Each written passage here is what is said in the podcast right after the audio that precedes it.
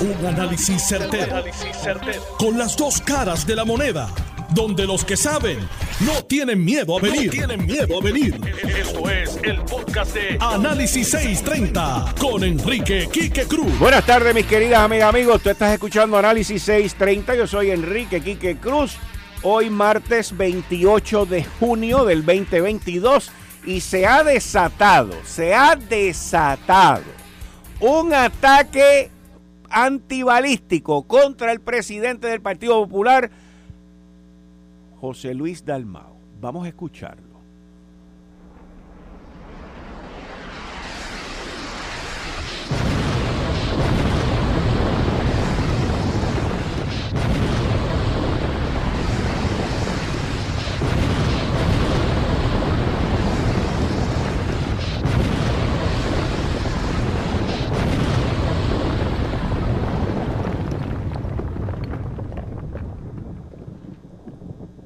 Señores, despiadados, lo están atacando por todos lados, incluyendo este. Esto es un sonido de Normando en Noticentro. Vamos a escuchar lo que dijo el presidente de la Cámara, Rafael Tatito Hernández.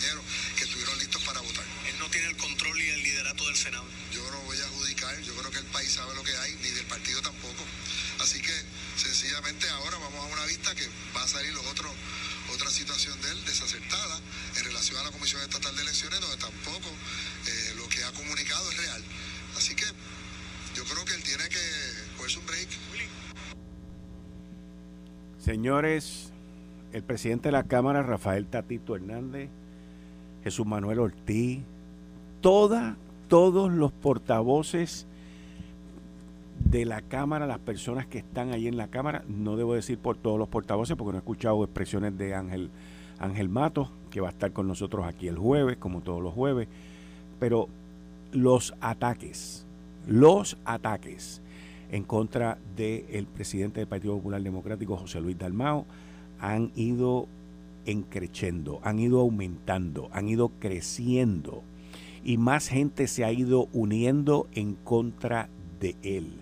Esto se inició ayer, luego de que el mismo José Luis Dalmao, como presidente del Partido Popular Democrático, en, en horas de la tarde, que nosotros lo dimos aquí, anunciara que estaba posponiendo la reunión de la Junta de Gobierno del Partido Democrático que se supone que estuviese llevándose a cabo hoy ante lo que el mismo presidente del Partido Popular Democrático, José Luis Dalmau, denominó como una irresponsabilidad por parte de Connie Varela. Eso ocurrió el martes, cuando se anunció que la reforma electoral no había sido procesada por la Cámara. Esto nos lleva a una cancelación y unos cambios en la Comisión Estatal de Elecciones, gente que se están mudando, gente que van a perder sus empleos, cierre de las juntas de inscripción permanente, un completo caos que luego se desencadena en el presupuesto, que son los ataques que usted escucha hoy por parte de Rafael Tatito Hernández, sus expresiones señalando él con nombre, apellido y dedo índice de las dos manos que el responsable y el culpable de todo este caos es el presidente de la Pava, el presidente del Senado, le dice que tiene poco liderazgo. Luis Raúl Torres, que no pertenece al Partido Popular, pero le entretiene muchísimo. Saludos, Luis Raúl, tú sabes que es verdad. Escribió un post también en las redes diciendo que la, la pava ardía en fuego, que se estaba hundiendo como el Titanic. Todos, todos y cada uno de ellos atacando el liderazgo de José Luis Dalmao. Y José Luis Dalmao no se quedó callado, no se quedó callado, porque hoy, hoy, a eso de las 3 y 20, 3 y 30 de la tarde, hizo una conferencia de prensa para arremeter en contra de todos sus opositores también. Esto apenas comienza. Pero hoy es martes. Hoy es martes. Este próximo fin de semana es un fin de semana largo. La persona que yo había invitado hoy a las 5 de la tarde se desapareció. Porque la orden dentro del partido debe ser no participen y menos en el programa de Quique. Total, yo siempre los trato aquí súper bien y algunas preguntas suavecitas ahí para que me digan esto y lo otro. Pero se huyeron. ¿Por qué? porque la orden, la orden, esto es muy típico en el Partido Popular Democrático, la orden de conveniencia es paren, cesen el fuego, aguanten. ¿Para qué? Para recoger las cenizas y empezar a reformular qué es lo que van a hacer. Mis queridas amigas, amigos, el Partido Popular reconoce que tienen un problema. Reconocen que hay una guerra civil. Esto es una guerra civil. Esta gente se están tirando con todo. Pero también reconocen que han puesto en juego, escúcheme bien, han puesto el juego la oportunidad de ellos prevalecer en las elecciones del 2024 en ambas cámaras. ¿Por qué digo eso? Y mucha gente podrá decir, no, muchachos, todavía falta un montón. No, no, no. No, no es que falta un montón. Es que aquí hay unas diferencias enormes. Esta pelea que está ocurriendo ahora es casi, casi igual a la que Tatito tiene casi todos los días con el alcalde de Dorado, Carlitos López. Casi, casi igual casi, casi igual. Pero Tatito esta semana publicó en las redes sociales el que Hitler falló y perdió la Segunda Guerra Mundial porque se metió en Rusia. Y que tú en una guerra no puedes tener dos frentes. Pues yo le voy a enumerar a usted cuáles son los frentes de guerra que tiene Tatito Hernández. Uno, la Junta de Gobierno. Dos, el alcalde de Dorado. Tres, los cinco jóvenes que tiene allí, tres o cuatro o cinco jóvenes que tiene allí del Partido Popular, que hoy son sus aliados, pero que lo odian a muerte. Cuatro. Todas aquellas personas que lo ven como una amenaza política fuera de la Cámara o dentro de la Cámara. Y cinco, el Partido Nuevo Progresista, que lo que está viendo es una gran oportunidad de en las elecciones del 2024, si se portan bien y lo hacen bien, puedan volver a retomar la mayoría en el Capitolio, tanto en el Senado como en la Cámara. ¿Cuál es el otro enemigo que tienen? Que ellos han estado en el poder, tanto en Cámara y en Senado, porque tienen las presidencias, y no han podido aprobar el presupuesto no han podido aprobar las leyes básicas que son necesarias para el funcionamiento del gobierno.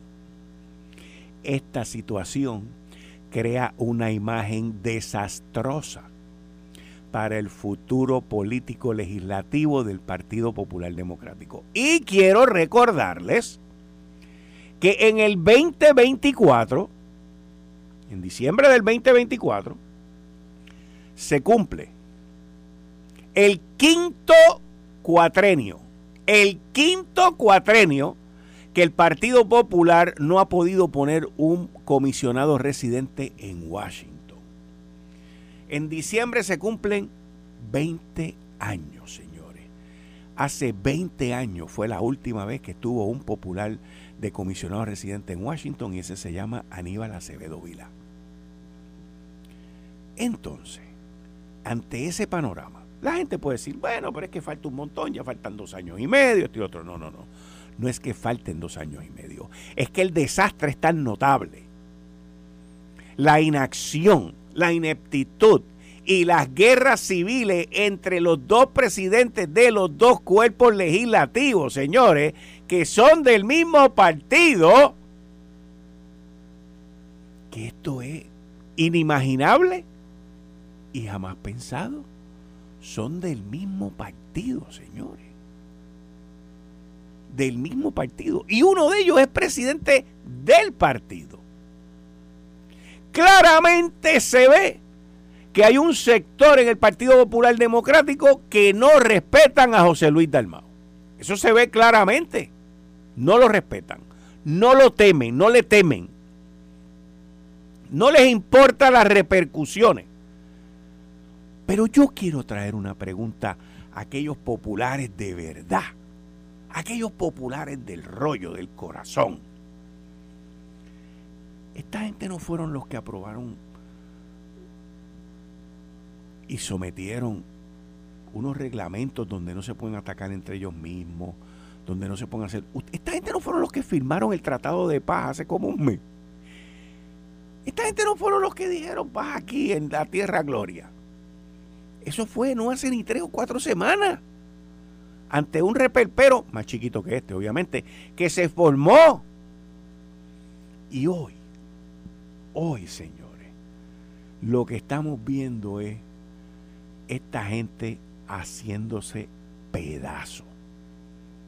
Pedazo. Es una cosa impresionante cómo se están autodestruyendo de una manera tan eficaz, eficiente y pública que mi mano se me va al teclado y me pide los tambores.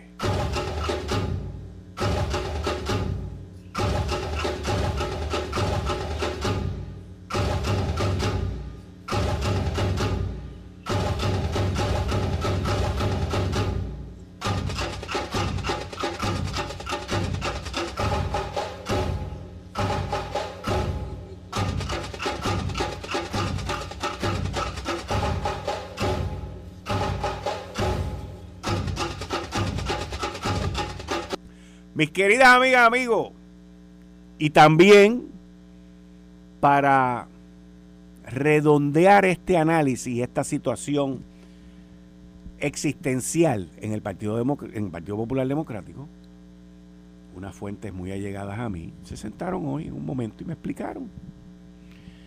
Y me dijeron, Quique, gran parte del problema que hay dentro del partido contra José Luis Dalmau tiene que ver con José Luis Dalmau, pero también tiene que ver con gente que están alrededor de él. Gente que lo asesoran. Y están atacando al presidente porque también saben que atacan a estas personas que yo les estoy diciendo a ustedes.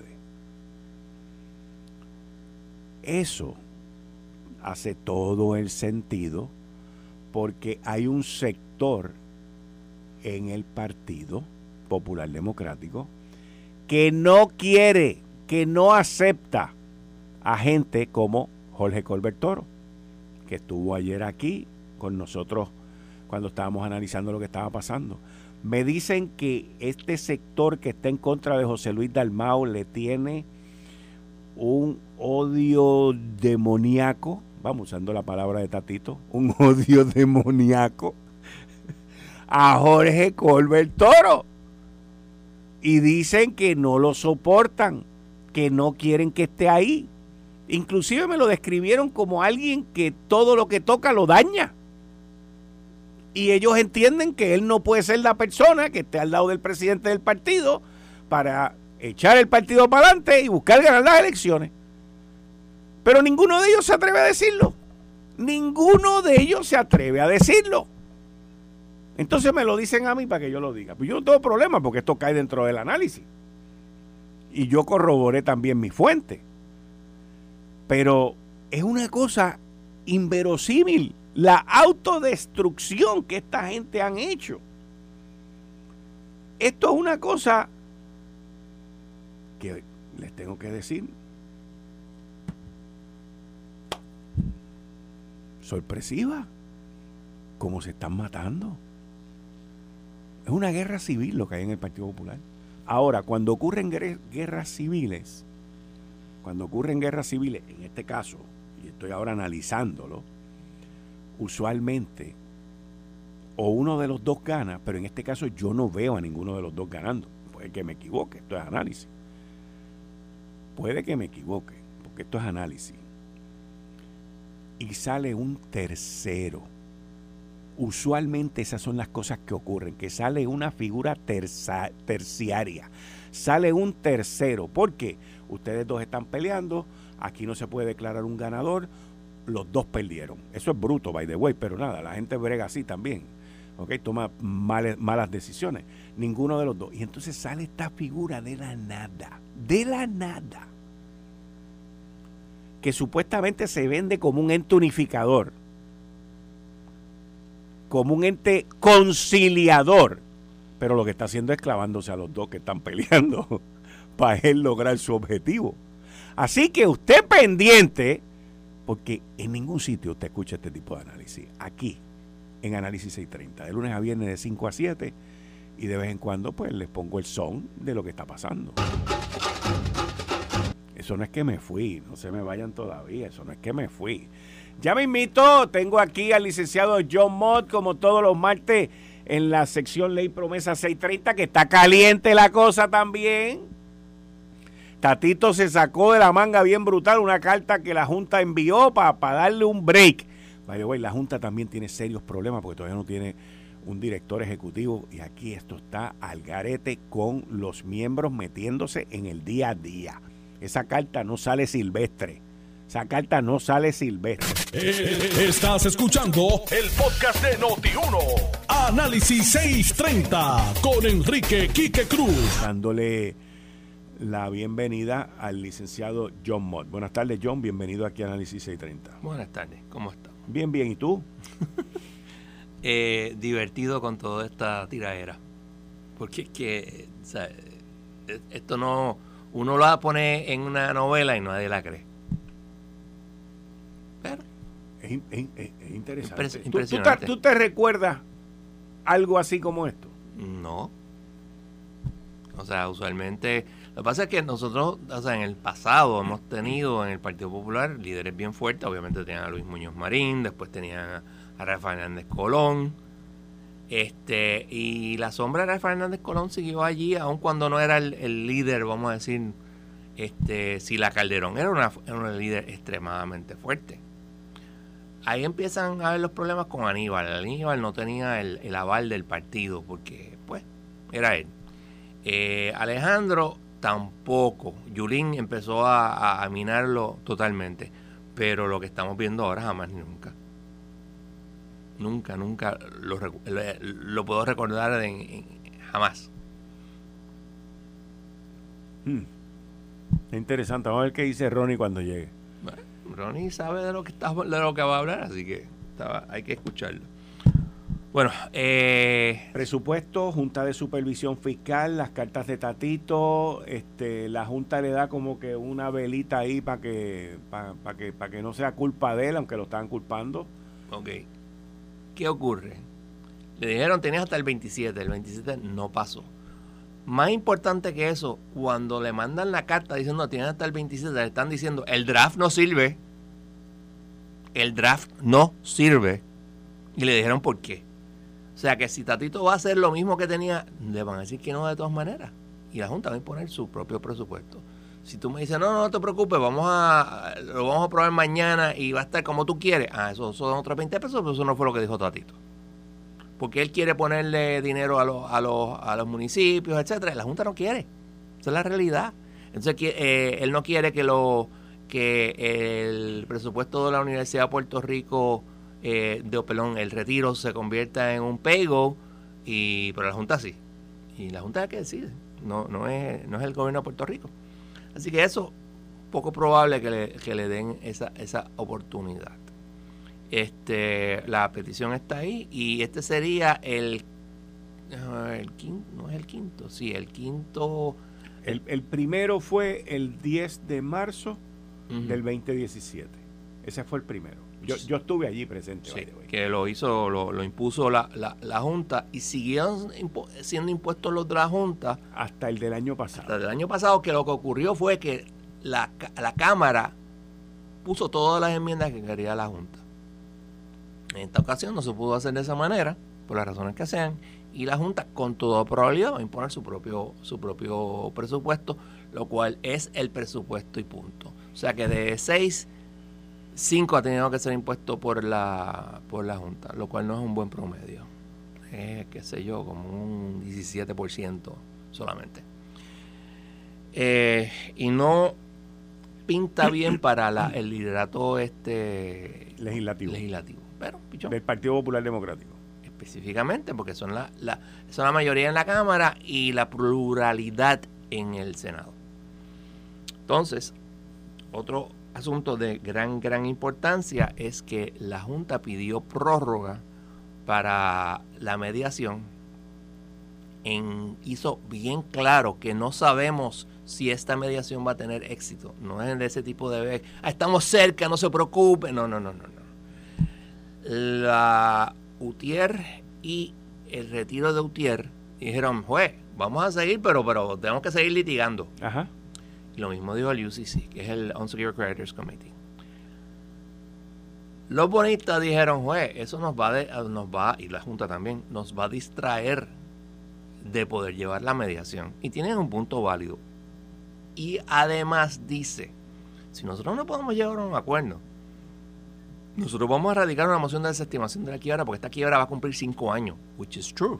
En julio cumple cinco años. El único otro caso. Ahora. Ahora en julio. Sí, el viernes. viernes. Porque promesa fue aprobada el 30 de junio del 2016. Sí, pero la quiebra, el título 3, se radicó en julio del 2017. Ok. Son cinco años.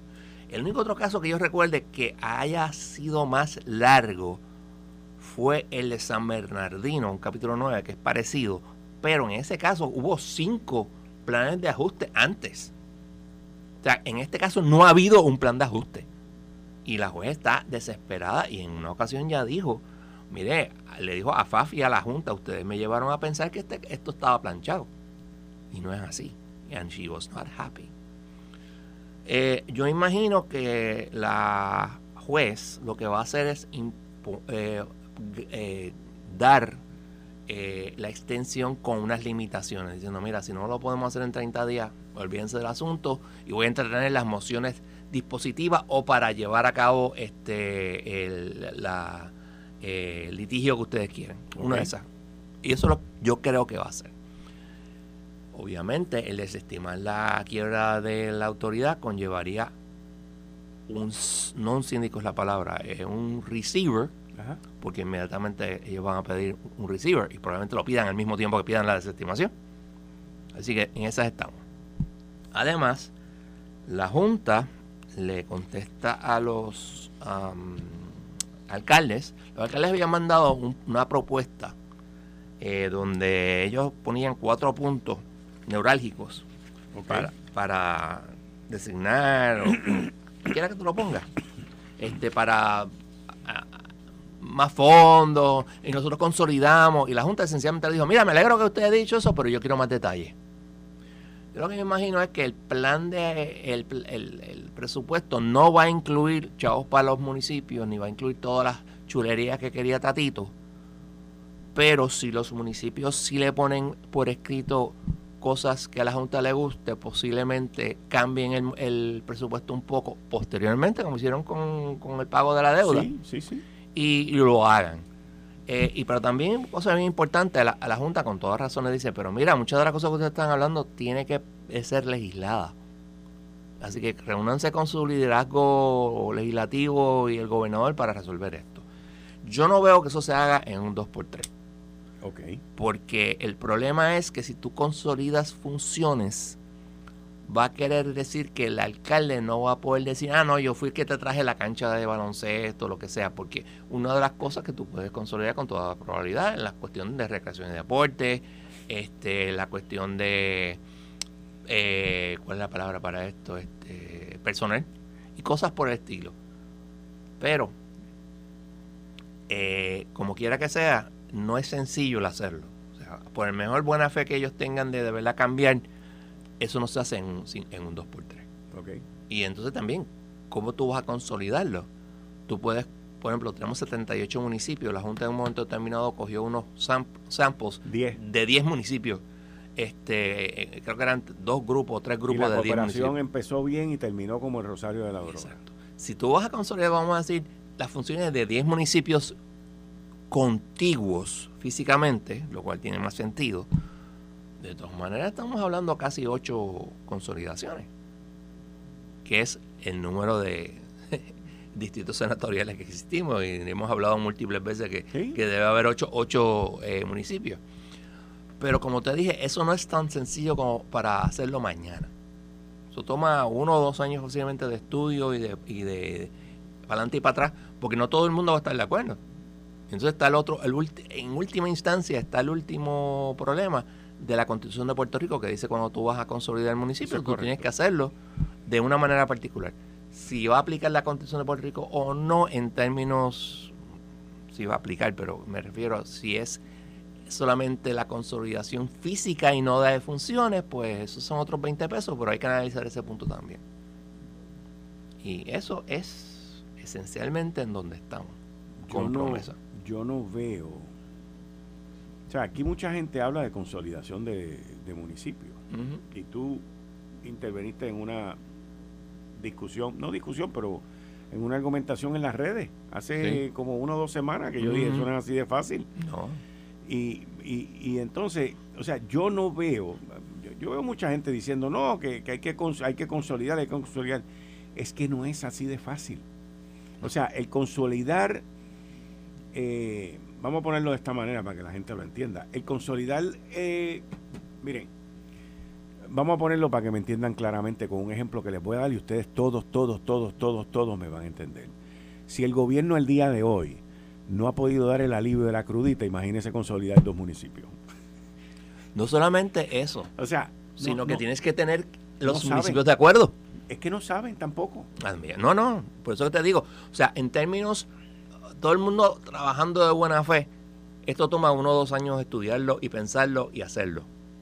Imagínate, este, los entonces los municipios quebrados tienen otro problema. Y, y te estoy hablando seriamente. ¿Qué ocurre si es como pensamos que los municipios, hay como 30 municipios que están insolventes? Los municipios no se pueden ir a la quiebra. Los municipios le pueden pedir a la Junta, por favor, llévame a título 3. Pero si lo llevas a título 3, quien manda la Junta, no es el municipio. Correcto. Y eh, pregúntenle a los legisladores eh, y, al gobernador el problema que, que eso conlleva. Ahora, y ahora te digo yo, difícil como sería consolidar el municipio, no funcione, municipio bajo la Constitución de Puerto Rico en un título 3. Eso se puede lograr y obviar la Constitución como se hizo en varias partes del plan de ajuste del gobierno de Puerto Rico. Y ahí está la opinión del primer circuito sobre las objeciones que hizo la Federación de Maestros.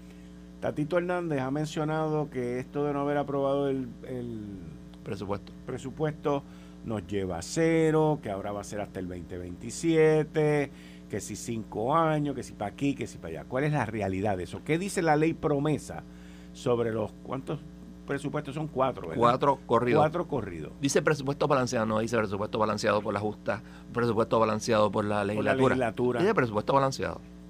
Porque o sea que son paquetes que nos vienen metiendo desde el año pasado. Exacto. Número uno. Número dos, aun si fuera así, no sería el 2027, sería el 2026, porque sería un año. Pero, Pichón, tú sabes, el, problema es que lo bien hecho que se hizo en el, en el año pasado con el presupuesto quedó echado por la borda por rencillas y peleas internas de un partido. Del mismo. Del mismo. de un partido, porque no es de, dos partidos, es de un solo partido. Y es. Queda feo, punto. no hay más nada que decir. Este, no va a crear ningún problema. Yo entiendo, y lo he dicho varias veces, yo entiendo que la Junta está loca por irse de Puerto Rico. E, eso es lo que demuestran. Sí, están cansados. Por eso, entre otras cosas, no han puesto un director ejecutivo. Porque fíjate, en realidad lo que quedan son los presupuestos. Acabar con el caso de la Autoridad de Energía Eléctrica, que podría simplemente resolucionarse con se desestima la quiebra. Y todo el mundo lo sabe. Es digo, excepción de los políticos que no entienden que eso no va a pasar, pero eso podría pasar. Yo espero que no, pero podría pasar. ¿Y qué más queda? No queda más nada porque no hay ningún otro título 3 el título 3 de, ay Dios mío, ¿cómo se llama esto? Este, eh, highways, eh, carretera, está a punto de plancharse. Pero como ocurre en los grandes problemas, dejaron el más difícil para lo último, que es el de la Autoridad de Energía Eléctrica. Porque había un acuerdo. Porque había un acuerdo. ¿Y qué pasó? La Junta, porque no vamos, yo no, o sea, sería fácil decir es culpa de Pierluisi, porque Pierluisi se salió del acuerdo, pero yo entiendo que la Junta también estaba como que, ok, pues, porque la Junta no protestó. Ella pudo haber dicho, no te puedes salir. La Junta no dijo nada.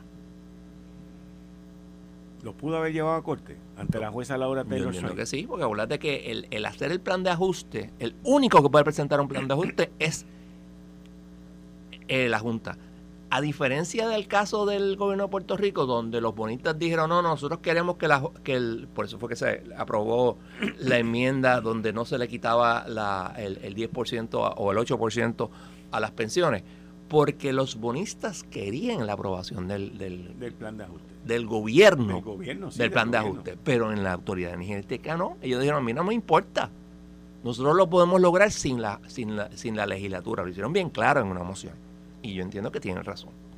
Pero la Junta se fue con, con, con Pierluisi. Asumiendo, asumo que querían bajar algunas cosas, etcétera, pero el problema es cuando tú metes más personas, por ejemplo, tú tienes al, al, al Unsecured Creditors Committee y tú tienes las pensiones de la autoridad y la UTIER, que obviamente no van a querer que les corten un chavo, y no los culpo, si yo fuera ellos estarían en las mismas.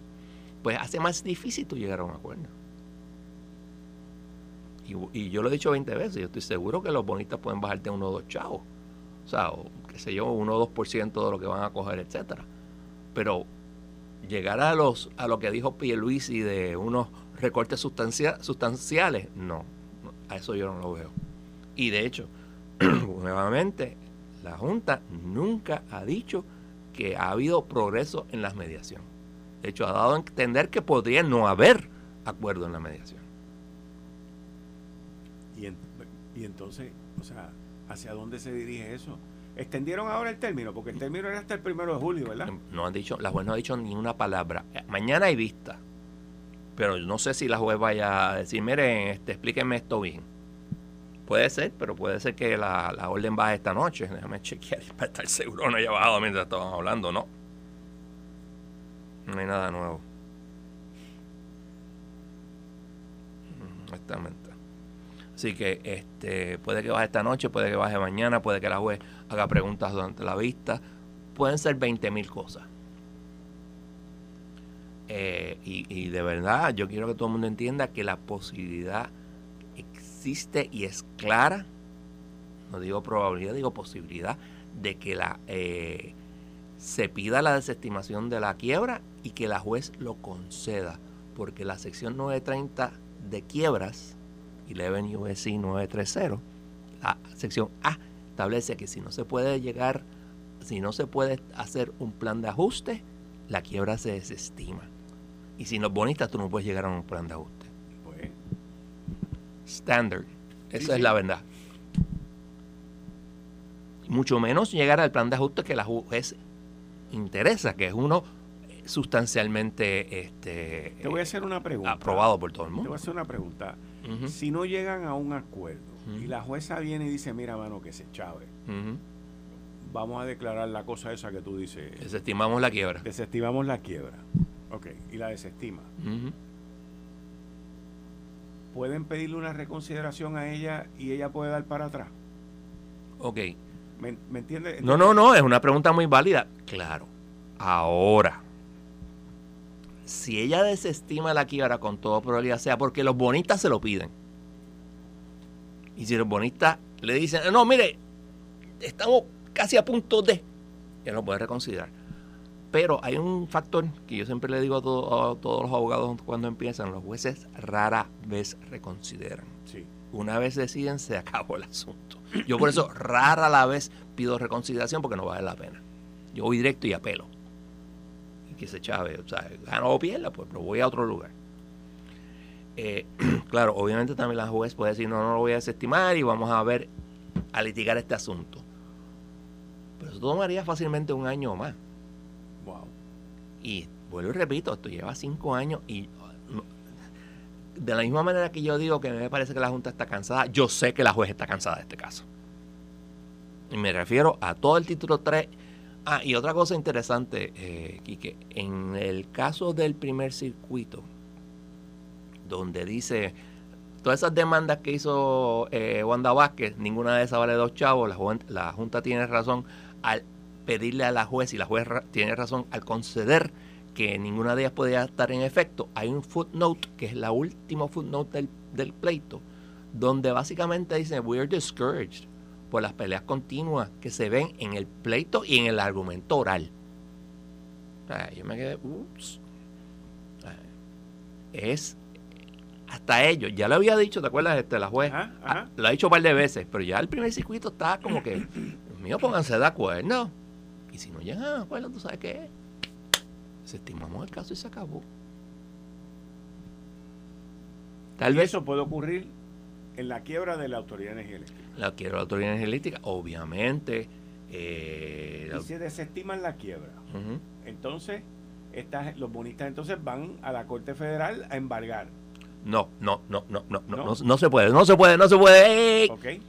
Obviamente tú puedes embargar bienes de la autoridad en la Corte Federal, porque la... ah, ok, esto es técnico, pero escúchenme bien. Ajá. Tú no puedes demandar al gobierno de Puerto Rico en la Corte Federal porque la enmienda 11 lo prohíbe. Pero a la Autoridad de Energía Eléctrica no le aplica la enmienda 11. ¿Ok? Ok. Así que tú lo puedes hacer.